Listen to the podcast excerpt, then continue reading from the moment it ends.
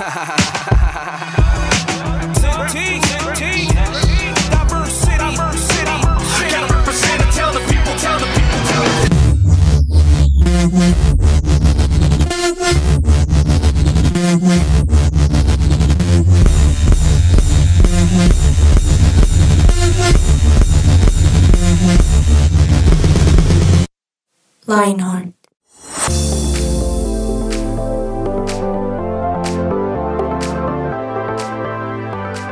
Hola, hola a todos los que se conectan a esta hora de su presencia radio. Qué rico volver a escucharnos. Mi nombre es Sebastián Melandia y los acompaño en un episodio más de Lionheart 180 grados. Esta vez acompañado, y, digo esto porque ya es Navidad y ya es momento de unidad, de tomarnos un café juntos, Navidad, Águila Roja, dicen por ahí, de el extraordinario Michael Revelo. Michael, ¿cómo estamos? ¿Qué os evitas? ¿Cómo va? Qué chévere verlo, qué chévere poder estar hoy con todos nuestros oyentes. Eh, es un privilegio hoy, hoy poderlos acompañar. Gracias, Mike. Y estamos, estamos en, en días fríos en la capital, en la capital bogotana, acá, acá, acá en Colombia, pero tenemos un tema buenísimo, ya Kate Hernández estaba por unírsenos también. Nuestro programa o nuestro episodio de hoy se llama Desconfía de tu confianza. Vamos a hablar un poco más acerca de, de qué, de qué es esto, de qué, de qué trata, pero Mike, yo tengo una pregunta para usted y es, ¿le gustan los superhéroes? Creo que sí, creo que con mi hijo ahorita se me ha despertado todo el tema de los superhéroes clásicos, porque le acabamos de regalar un Superman, entonces está feliz y es así, todo musculoso, se le mueve todo. Eh, pero mi, mi tendencia más reciente son los superhéroes que aparecen en Plaza Sésamo. Eh, entonces tengo una amplia categoría de superhéroes como Super Rock. Eh, su poder es principal es mantener los papeles en su lugar cuando hay un ventarrón o detener una puerta eh, para que no siga girando. Wow, wow, bueno, un, cambio bastante grande, pero no, pero, pero chévere saberlo. Y se nos unió Kate Hernández, aprovechamos para saludar a Kate, ¿cómo vas? Seivitas, Mike, qué gusto verlos. El trancón, no mentiras, no estaba en trancón, estaba atascada en una reunión. Pero qué alegría estar acá y que nos estemos escuchando hoy. Ya, ya escuché que estamos hablando de superhéroes. Va a responder, a mí también me gustan. Mm, mi favorito siempre será Capitán América. Pero es más como un crush que tengo con él. Ok, ok.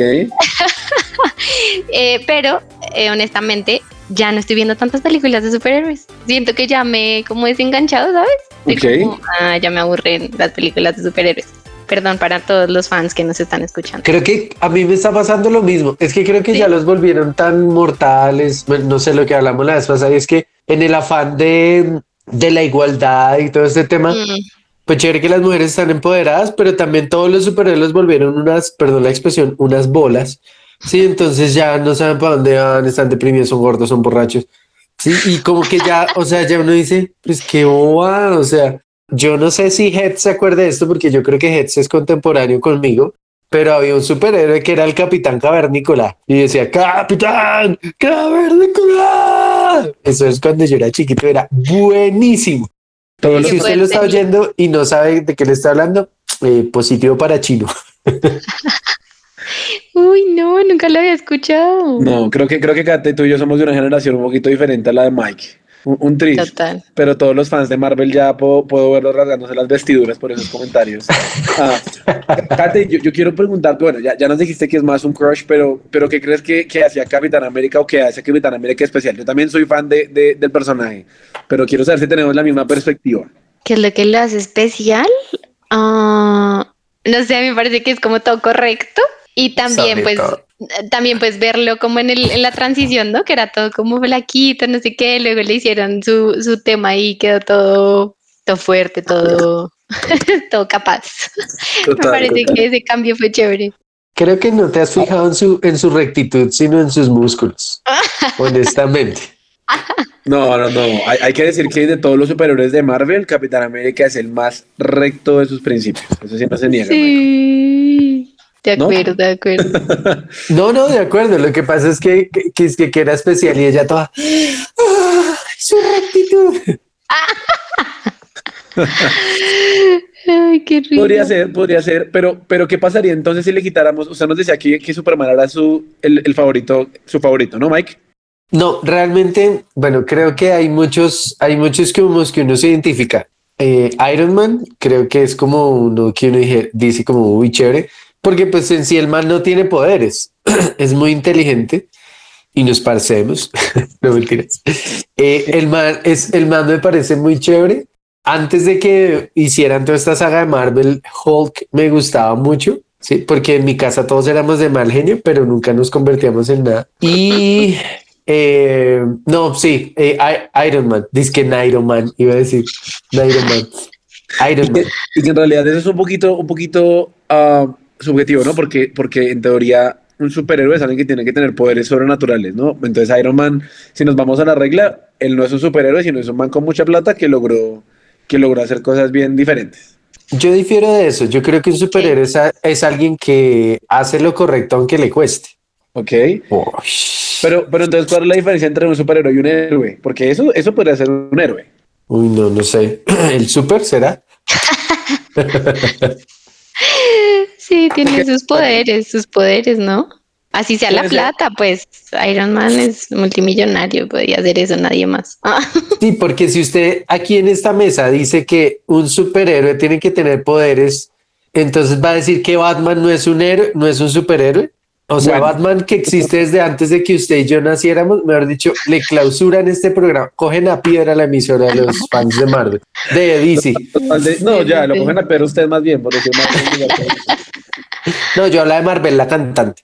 Claro, claro, claro. Pero, pero mire que sí es un buen punto. Si, si el superhéroe al, al que todos amamos o del que somos favoritos, le quitamos eso que lo hace especial, digamos que le quitemos a Iron Man la plata o su capacidad de crear, si le quitamos a Batman ser multimillonario y, y tener a, a Alfred, si le quitamos a Superman sus poderes o a Capitán América el suelo del super soldado, Mm. volvemos a lo que por lo que usted se la montó, pero ¿qué los haría especiales?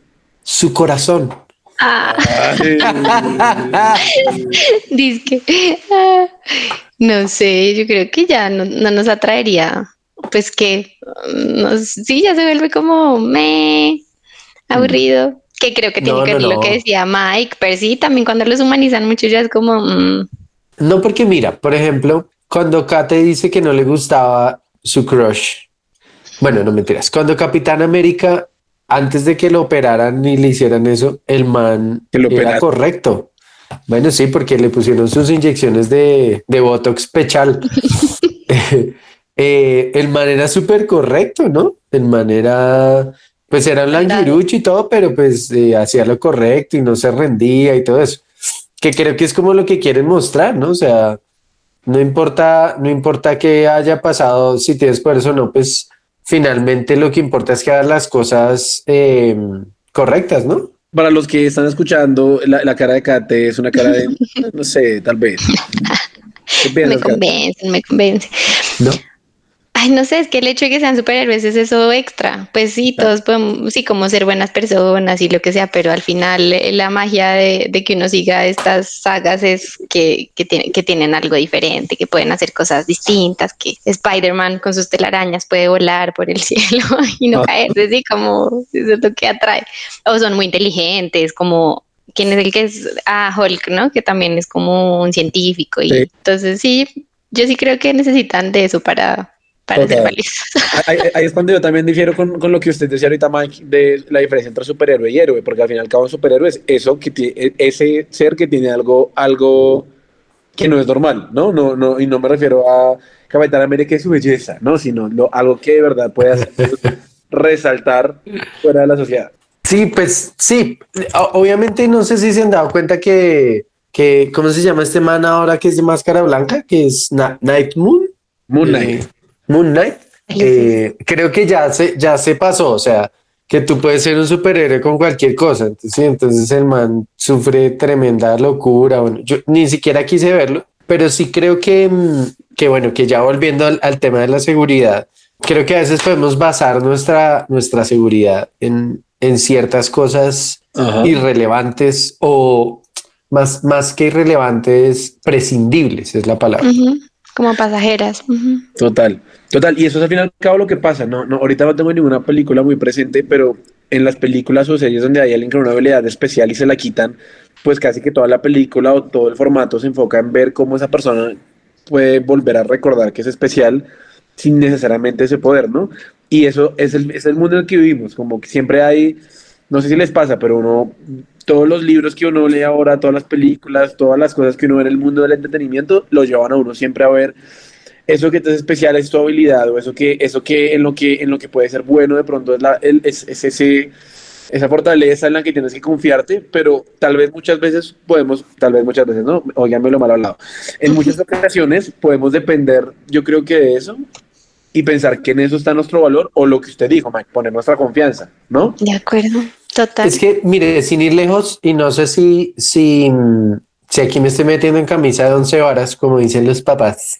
La pandemia demostró que nosotros tenemos puesta nuestra confianza en muchas cosas. Por ejemplo, en, en una iglesia. ¿sí? En, en, mi relación con Dios está basada en cuántas luces haya, qué tan bueno sea el músico, ¿sí? Eh, las, eh, los colores y todo, que no está mal, pero eh, entonces cuando ya no está como, uy, ¿qué pasó? Y lo estoy hablando por experiencia propia, que yo empecé así como, porque me está afectando tanto no poder estar dentro de un auditorio. ¿Sí? O la confianza que ponemos en un aparato celular, o sea, no lo tengo, me siento desnudo, no puedo no sé interactuar, no, no puedo hablar con nadie, no, esa es mi seguridad. Tremendo. ¿Qué piensas tú, Kate? Sí, también en, hasta en, soy bueno en esto, porque creo que también eso, eso pasa mucho, ¿no?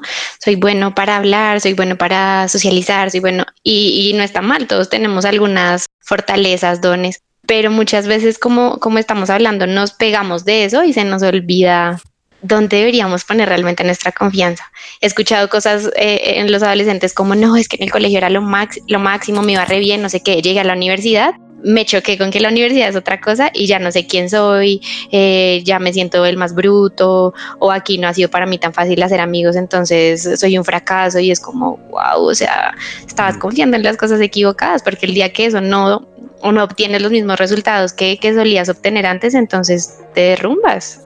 Wow, creo que la pregunta entonces con la que nos quedamos para que ahí pensemos es, ¿qué es entonces la confianza?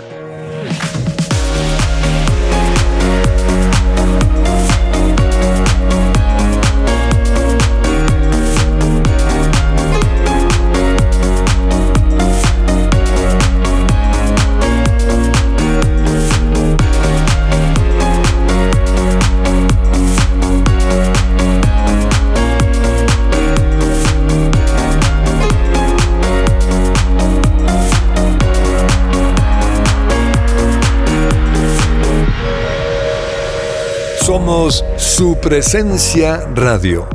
Regresamos con nuestro programa de hoy. Desconfía de tu confianza. Eso está como extraño, pero ya van a entender de qué se trata. Y llegamos al momento eh, intelectual de este programa, que es la confianza. Nos preguntaba Sebas antes de irnos, vamos a irnos al diccionario y ver que la confianza se refiere a varias cosas. Antes de yo leérselas rápido en una frase para ti, ¿qué es la confianza, Mike? Eh, me dale consejos que ya tiene cara de seguridad, que tiene cara de, que está confiado. No, es que yo, yo, yo no sé si les pasa, pero creo que confianza es de esas palabras que uno cree que entiende, pero le piden que uno la, que le explique y uno queda ah, como, no tengo ni idea. No, lo único que pensé fue seguridad, pero más allá no sabría cómo explicarlo. Ok, seguridad, sí. Pues de pronto podríamos hacer algo de sinónimos como tranquilidad, como reposo. Como certeza. Ok, ok. Bueno, están cerca, están cerca. En el diccionario de la Real Academia Española dice que la confianza es la seguridad que alguien puede tener en algo, que sea en sí mismo, en otro, o por ejemplo la esperanza firme que tengo en algo que va a pasar o en alguien. Entonces, vamos bien. Y hoy estamos refiriéndonos justamente a esa confianza que muchas veces ponemos en nosotros mismos o en las cosas o en las otras personas y que nos hacen sentir seguros, ¿sí? Como decía Sebas, como tengo, no sé, dinero, me siento seguro porque confío en mi dinero. Como tengo, eh, no sé, reputación, confío en esa reputación y eso me va a llevar lejos. Como tengo amigos, entonces eso me da la certeza de que no voy a estar solo nunca y me agarro de eso y dependo de ellos porque ahí está mi confianza y empiezan los problemas, ¿cierto? ¿En qué confías tú, Sebas? ¿En qué cosas en tu vida te dan confianza? Uy, actualmente Pues cuando uno, cuando uno, cuando uno vive con los papás, uno no se preocupa tanto por el dinero, ¿no? Pero cuando uno ya es independiente, uno pone su confianza en el trabajo, ¿no? Por más de que uno no quiera, Claro. uno a veces sí piensa en, oye, si me, yo, me llegara a quedar sin trabajo, ¿qué? No sé si le pasa también a Mike, que ya es, ya es cabeza de familia. Eh, y, uy, no, creo que esa, creo que esa, o, ta- o tal vez como en, en saber que siempre tienes, puedes tener a alguien como al lado en- a quien puedas recurrir, me voy a entender como, no sé, tu papá, tu mamá, un amigo. De acuerdo. Ok. Mike. Eh, ¿Cómo es la pregunta, profe? ¿En qué confías? No vas a decir en Dios, está prohibida esa respuesta. Eh, en mi belleza. no mentiras. Eh, Uy, no, no, pero- sí. ¿Qué? Entonces. No, mira, mira que, que sí, Sebas tiene razón y creo que, que eh, este tiempo he aprendido a, a no confiar tanto en eso, ¿sí? Eh, ¿En qué confío? No, pues yo, yo sé que me vas a regañar, pero en este momento llevo un tiempo trabajando en que mi confianza esté en Dios porque estaba puesta en mis habilidades eh, y en, en mis dones tal vez, pero también pues en la plata, ¿no? Y pues más por la situación económica que está viendo el país y el mundo, Total. como que, uy, bueno, ¿y qué, qué va a pasar si, si nos quedamos sin trabajo, si pasa X o Y cosa? De acuerdo. Eso nos pasa a todos. Y creo que a los adolescentes también, porque uno suele confiar de pronto en esa etapa en mi papá me da la plata, mi papá me compra lo que necesito y que cuando el papá pasa por una situación difícil, económica, por ejemplo, o en los amigos, Sebas quiere decir algo ahí. Sí, no, es que decías eso y me acordé de que en verdad uno sí no está exento a eso como adolescente. Yo me acuerdo aquí como Ujú. cuando yo era adolescente la empresa de mi papá de 30 años se quebró y eh, nos embargaron más o menos todos, nos quedamos Ujú. con, muy- con la casa porque ya estaba a nombre como asegurada, pero fue muy difícil porque uno como adolescente se cuestiona el... Tal vez uno nunca piensa en, en, en, en qué pasará si se fuera el dinero porque uno nunca es el que paga las cuentas, ¿no? Pero cuando, cuando a mí me cortaron la fuente, yo decía, Sí. Uy, ¿ahora qué? ¿Qué, qué viene? Es, es complicado porque uno, sí, uno crece en la iglesia y uno aprende a confiar en Dios, pero cuando, cuando la cosa en la que confías realmente se quita, ahí es cuando tú realmente sí puedes poner en duda si estás confiando o no en Dios. No sé si me hago entender. De acuerdo, de acuerdo. Uno mm. se desenfoca a veces del lugar correcto. ¿Qué ibas a decir, Mike? Pero sabes que yo estaba pensando en mi adolescencia, yo en qué confiaba y, Confiabas. y yo sé que me voy por otra cosa que nada que ver, pero yo no tenía confianza en nada. O Ok. sea, yo tenía una inseguridad vastísima. Bueno, la única confianza que tenía era que no teníamos nada, porque nosotros éramos, sub- o sea, no estábamos en la olla, estábamos debajo de la olla. Oh, No teníamos para la olla.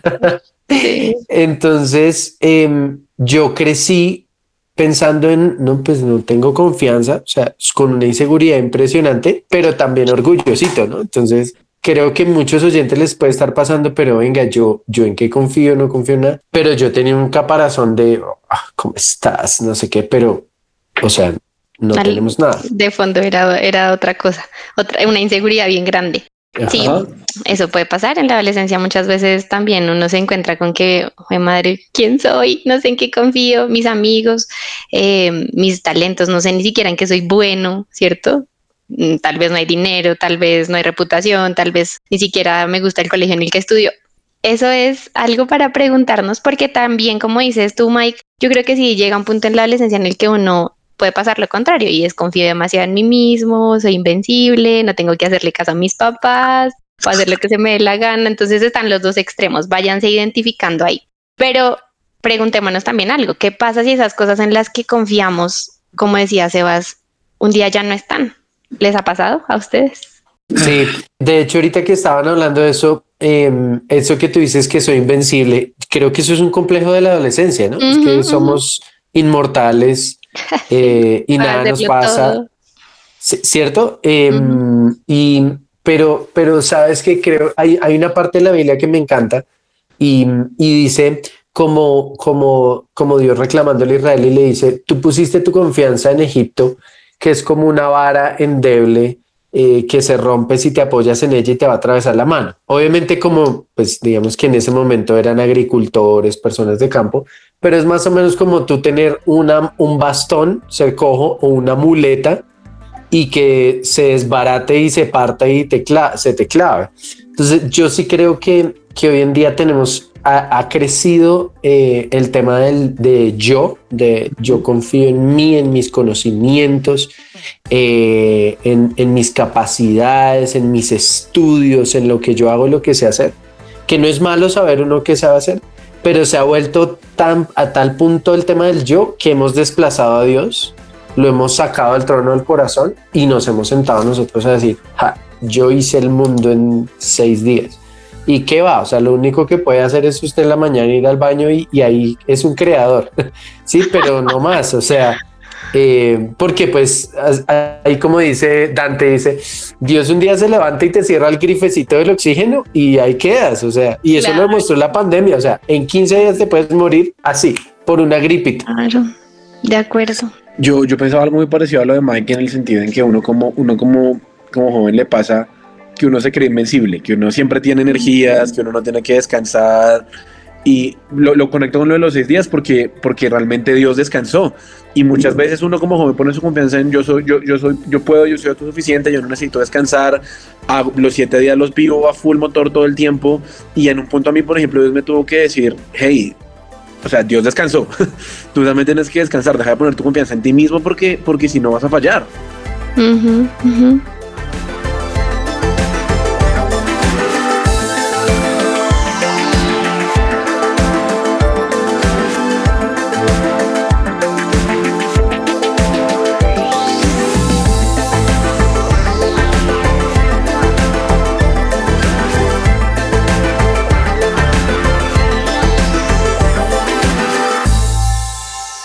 Su presencia radio te acompaña. Lo que Dios tiene para ti.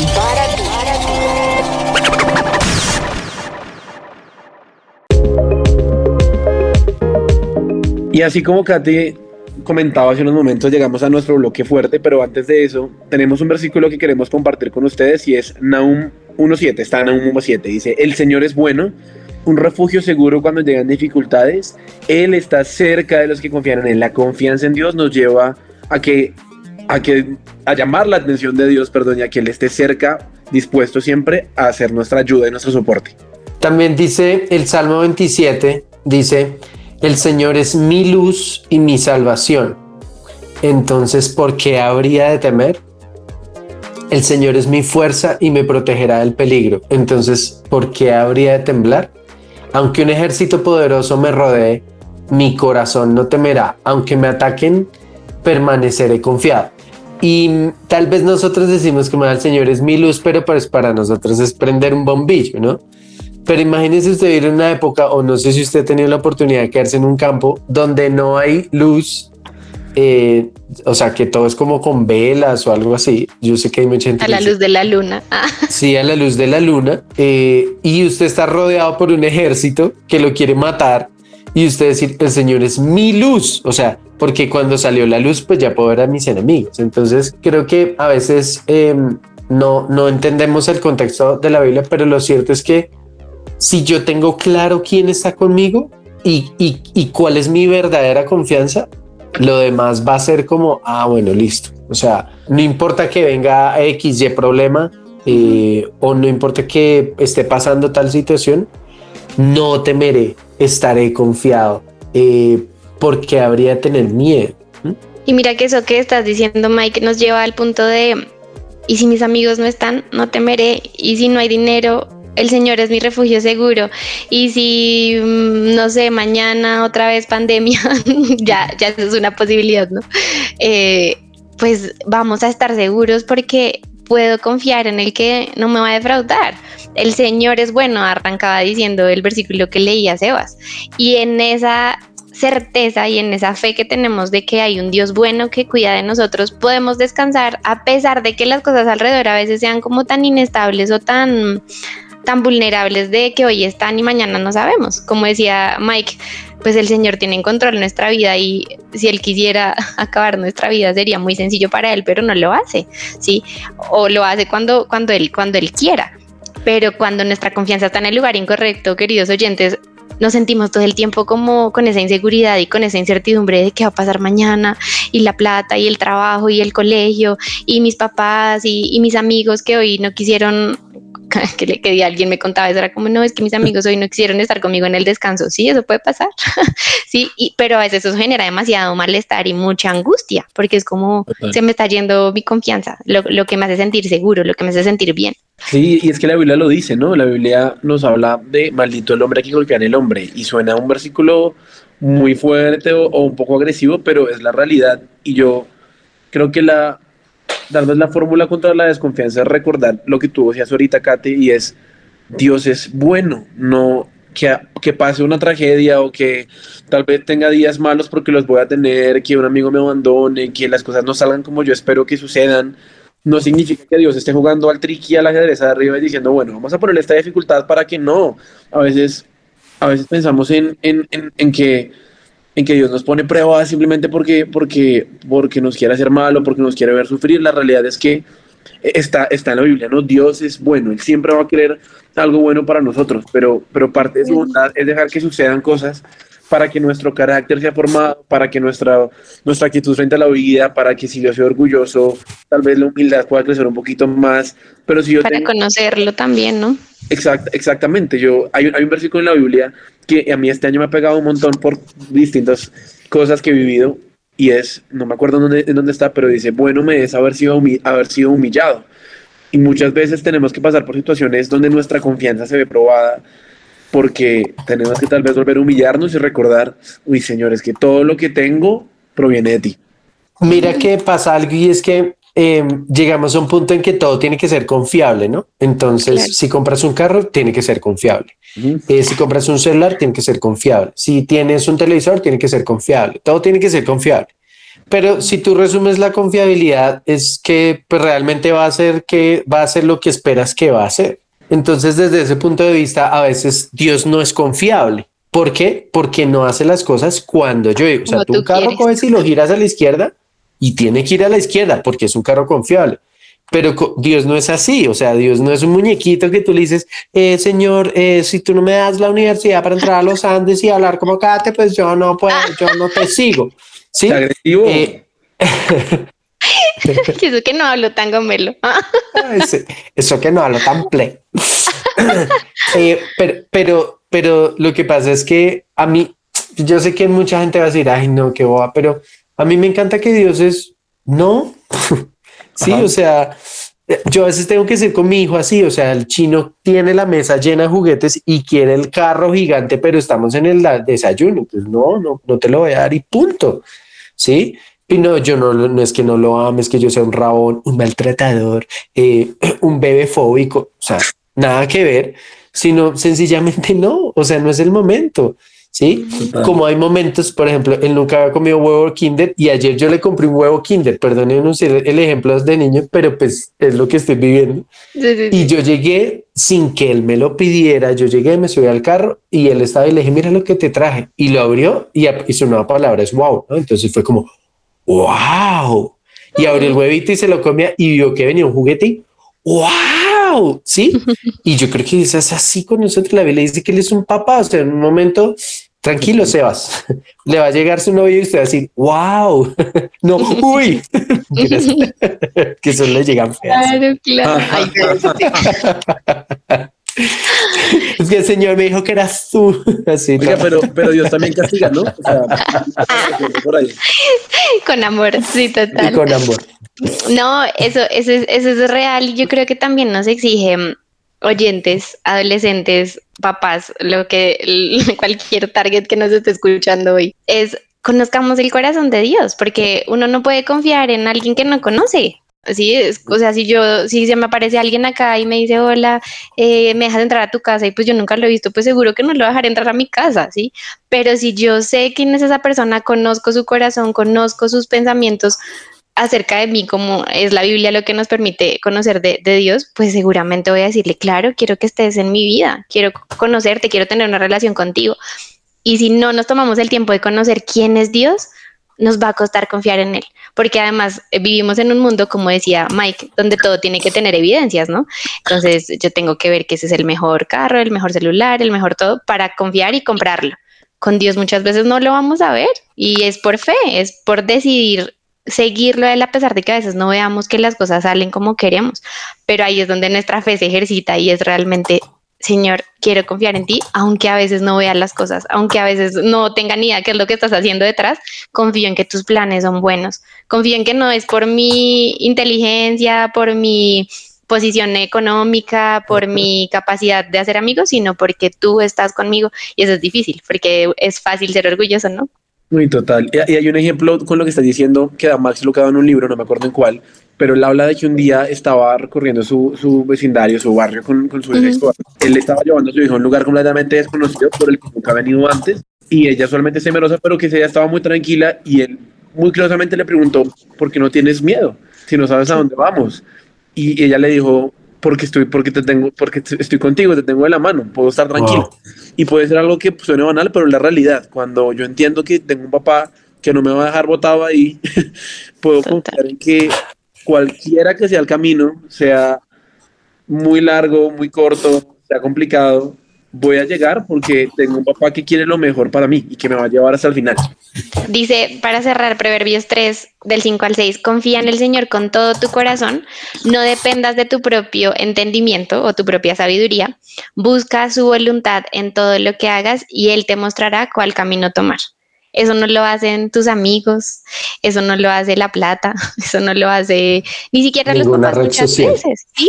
Mm, Sí, total. Las series no te van a decir cuál es el camino correcto para ti, pero el Señor sí. Y dice, confía en Él, no en tu propia inteligencia, aunque sé que hay mucha gente inteligente escuchándonos que puede tener muy buenas ideas, pero muchas veces someter eso a Dios y decirle, es por acá, y a lo mejor nos va a decir, no, no es por ahí, aunque creías que era por ahí. Y nos va a dar el camino correcto. ¿Sabes qué pasa? Que muchas veces creemos que Dios tiene que comportarse de manera lógica para nosotros. Sí, entonces eh, por eso la Biblia dice que para, para algunos el evangelio es locura, sí, y no es entendible. Entonces uno, o sea, ¿cómo es posible, por ejemplo, que el diezmo alcance más 90 pesos que 100 pesos? Sí, pero son esas cosas en las que uno dice, no, no entiendo, pero lo que importa es la obediencia, ¿sí? Entonces, yo creo que de eso se trata, el no, no se apoye en su propia prudencia, no porque usted tenga que cerebrarse y, ah, sí, yo te sigo, sino porque realmente es lo importante es, ¿confías en mí? Bueno, vamos por acá, ¿sí? Este es el camino, y mira lo que dice al final de ese versículo, te mostraré el camino que debes seguir, ¿sí? Y cuando tú confías en Dios, aunque no sea lógico, aunque tú dices, no, es que uno más uno no es ocho, para Dios es ocho, porque se nos olvida que nuestra mente es finita, no, no de que sea muy fina, sí, porque se vaya a decir, uy, es finita, sino que tiene un límite y la de Dios no se puede medir. Eso, eso me encanta. Y yo creo que ya también para cerrar, hay algo que, que le digo a, los adolescentes cuando hablo con ellos y es, tengan también cuidado con caer en esto que el mundo nos dice, eres lo máximo, tú puedes, todo esto de autoayuda y en las redes sociales, no te dejes, eres, eh, te mereces todo, pilas, porque en realidad la Biblia nos muestra lo contrario, no merecíamos nada, pero Jesús nos dio valor muriendo en la cruz por nosotros y decidiendo darnos un lugar en su familia y tenemos que confiar en eso, no en que somos lo máximo, sino en realidad necesito a Dios, pero Él está tan cerca de mí que una oración ya, o sea, me va a escuchar y me, y me va a alcanzar y va a responder mi necesidad porque solo no puedo. Wow, tremendo, sí. Pues yo, yo creo que cuando tú hablabas de la definición de confianza hace un momento, realmente es muy parecida a la definición de la fe. Y la, nuestra vida cristiana se basa, en, se basa en eso. Muchas veces no tenemos la respuesta o la certeza de algo de una forma tangible, pero creo que eso nos lleva a que, a que nuestro carácter crezca. Esta semana solamente tengo una frase que me ha retumbado y es que Dios no nos llevará donde nuestro carácter no nos pueda mantener. Y tal vez muchas veces eso es confianza. Entender que Dios quiere formar algo en mi carácter para mañana darme otra cosa. Me encanta. Así que ya saben, vamos a salir de acá a confiar más en Dios, menos en nosotros mismos, menos en la gente. Está bien confiar en la gente que Dios pone en nuestro camino, la gente correcta, pero primero Dios. Gracias por escucharnos y nos vemos en el próximo podcast. Adiós. Chao, Mike. Chao, chao. Chao,